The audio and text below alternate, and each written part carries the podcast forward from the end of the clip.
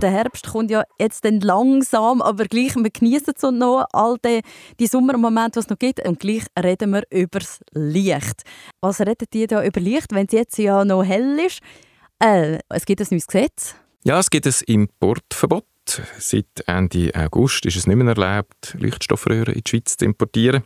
Und entsprechend müssen sich jetzt sehr viele Leute Gedanken machen, wie sie ihre Beleuchtung in Zukunft gestalten Und da gibt es einfach etwas, was ganz einfach ist und äh, man kann super umsetzen. Wer mehr über Energie weiß, kann mehr aus Energie machen.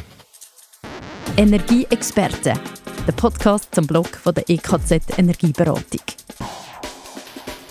Noch mehr Infos und Tipps, wie man Energie effizient nutzen kann, gibt es auf energie-experten.ch. Grüezi, ich bin Carla Keller. Mir gegenüber ist der Thomas Elmiger. Du bist von der EKZ Energieberatung und Redaktionsleiter vom Blog Energieexperten. Hoi Carla, hallo miteinander. Der Artikel, wo wir heute darüber reden, heißt Lichtsteuerung mit Sensoren viel mehr als ein und aus. Die wichtigsten Punkte, um daraus mitnehmen, gibt es jetzt mit den nächsten fünf Fragen. Die Ümit Joker, Fachjournalistin in eurem Team, hat mit dem Lichtexperten Simon Buri geredet. Die Hauptaussage vom Artikel ist, Sensoren sind wichtig.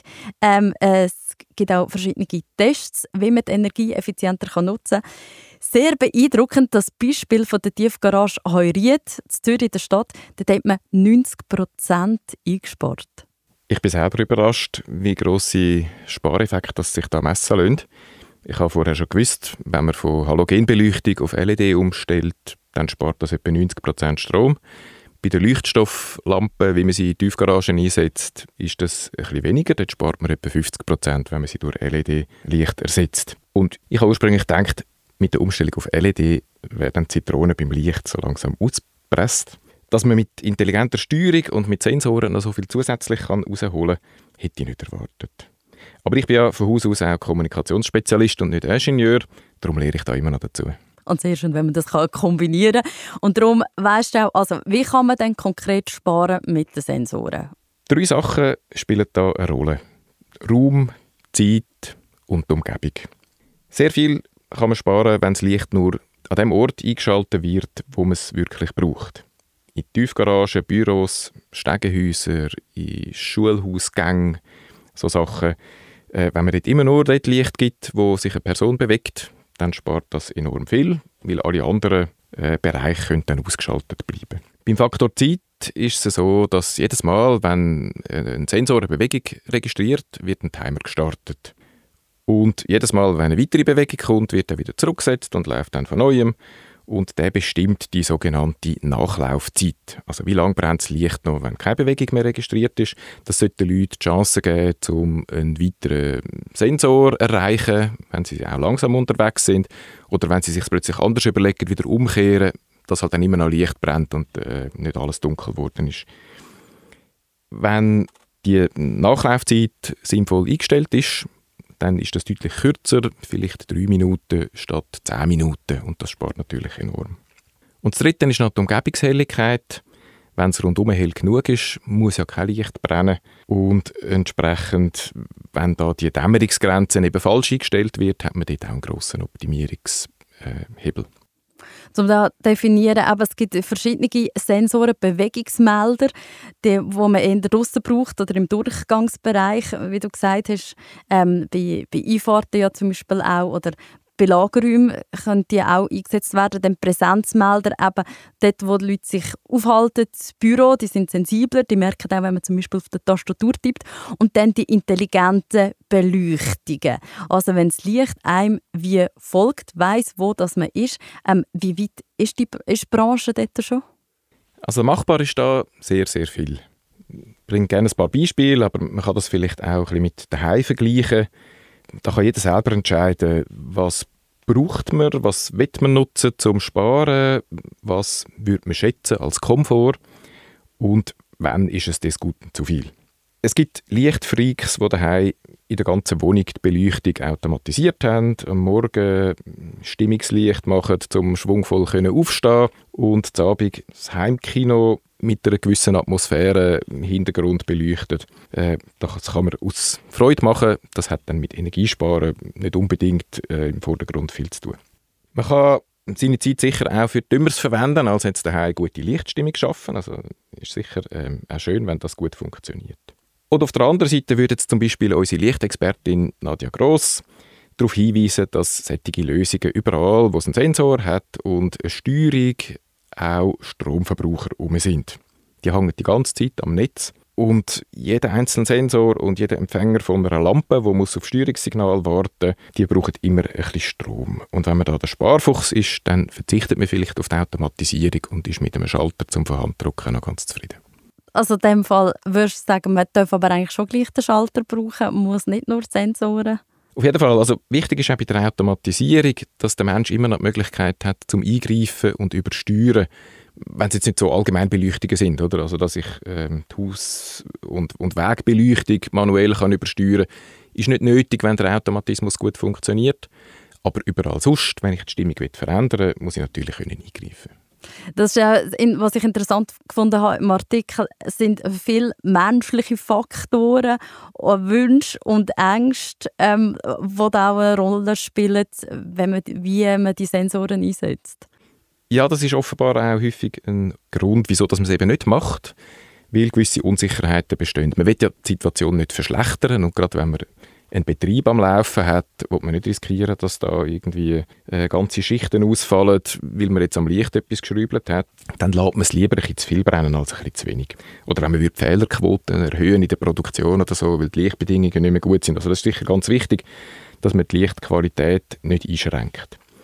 Dann gibt es auch gewisse Aufwände, ähm, um so Dämmerungssensoren richtig programmieren, müsste man das vielleicht außerhalb der Arbeitszeiten machen. Das ist jetzt auch nicht etwas, wo sich die Leute darauf stürzen, freudig. Aber wo man kann sagen, wenn man das mit Unterstützung von Experten macht, kann man es einmal machen und dann funktioniert es. Und dann profitiert man nachher über Jahre von den Einsparungen, die da möglich sind. Also da kann ich nur sehr empfehlen. Es gibt sehr gute Beispiele, sehr gute Experten, die sich da mit Lichtsteuerung auskennen. Man kann die beiziehen.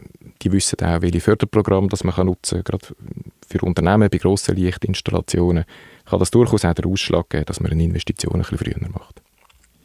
Verschiedene Vertreterinnen und Vertreter aus der Lichtbranche haben die Vereinbarung von Davos gemacht. Die Schweizer Lichtgesellschaft SLG hat mit Unterstützung von Energie Schweiz die Umsetzungsinitiative Energy Light gestartet. Das Ziel ist, bis 2025 soll der Stromverbrauch bei der Beleuchtung um die Hälfte reduziert werden. Die Vereinbarung gibt es seit fünf Jahren. In zwei Jahren soll sie umgesetzt sein, wie das am ist bei so Klimaziel. Äh, es gibt noch viel Luft. Was können wir denn noch machen, um das Ziel gleich noch möglichst zu erreichen? Offenbar sind wir recht gut unterwegs, was die Umstellung auf LED-Licht betrifft, dort, wo man das selber machen kann. Äh, wo das noch nicht gemacht ist, lohnt sich sicher, das noch abzuschliessen, weil statt Halogen oder eben der Neonröhren in Anführungszeichen LED einzusetzen, das spart schon mal enorm viel. Wo wir offenbar auch noch ein bisschen äh, nachbessern das ist bei der Nutzung vom Tageslicht, dass man halt, wenn es nicht mehr nötig ist, Storen einzusetzen zum Beschatten, dass man die wieder aufmacht, dass Tageslicht rein kann äh, so Sachen oder auch die Arbeitsplätze halt so aufstellen, dass sie von Tageslicht können profitieren können. Dann kann man natürlich auch ähm, jetzt als Privatperson einmal der Verwaltung schreiben, wenn einem auffällt, dass irgendwo unnötigerweise das Licht brennt. Oder man kann direkt den Hauswart darauf ansprechen, ob er vielleicht die Nachlaufzeit im Stegenhaus oder im Keller könnte verkürzen, weil da noch viel Licht brennt. Auch wir haben äh, im Büro ein Beispiel, das ich da vielleicht erzählen kann. Wir haben die neueste Leuchtengeneration im Einsatz und wir sind auch noch am Üben. Ich habe gerade selber kürzlich unser Facility Management darauf angesprochen und ähm, darauf hingewiesen, dass da, wenn das Tageslicht eigentlich von mir aus gesehen ausreichend wäre, dass trotzdem noch Licht brennt und dass man vielleicht die Sensorsteuerung nochmal müsste überprüfen und anpassen müsste. Sehr gut. Den ganzen Blogartikel dazu findet ihr unter energie-experten.ch. Dort hat es auch noch ganz viele andere Themen und die anderen Podcasts. Der Direktlink ist unten in den Show Notes. Auch der Link, wo ihr den Blogartikel vorgelesen bekommt. Der Energieexperten-Talk kommt alle zwei Wochen am Dienstag raus. Erzähle gerne den Leuten um mich herum, die sich für Energie oder Energieeffizienz interessieren, davon, von den Energieexperten. Oder schreibt uns direkt ein Mail an podcast.nx.me.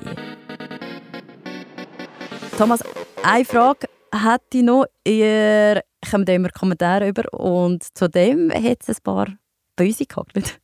Ja, vor allem einer bleibt mir da in Erinnerung. Der ist in einem sehr vorwurfsvollen Ton dahergekommen und jemand hat gefunden, die Sensortechnologie, die sei nicht ausgereift und funktioniert ja überhaupt nicht und es sei falsch, das einzuführen. Ich habe dann dort ein bisschen nachgebohrt und zurückgefragt, wo dann konkret die Probleme sind. Und ähm, es ist darum gegangen, dass halt so Durchschnittsbeleuchtung vielleicht nicht allen Ansprüchen kann genügen kann dass das Augenlicht offenbar, ich bin jetzt nicht ein Augenspezialist oder so, aber wenn das Augenlicht halt ab 42, 43 abnimmt oder die Sensorfläche, die wir im Auge haben, immer, immer kleiner wird, dann kann das dazu führen, dass der Lichtbedarf im Alter zunimmt.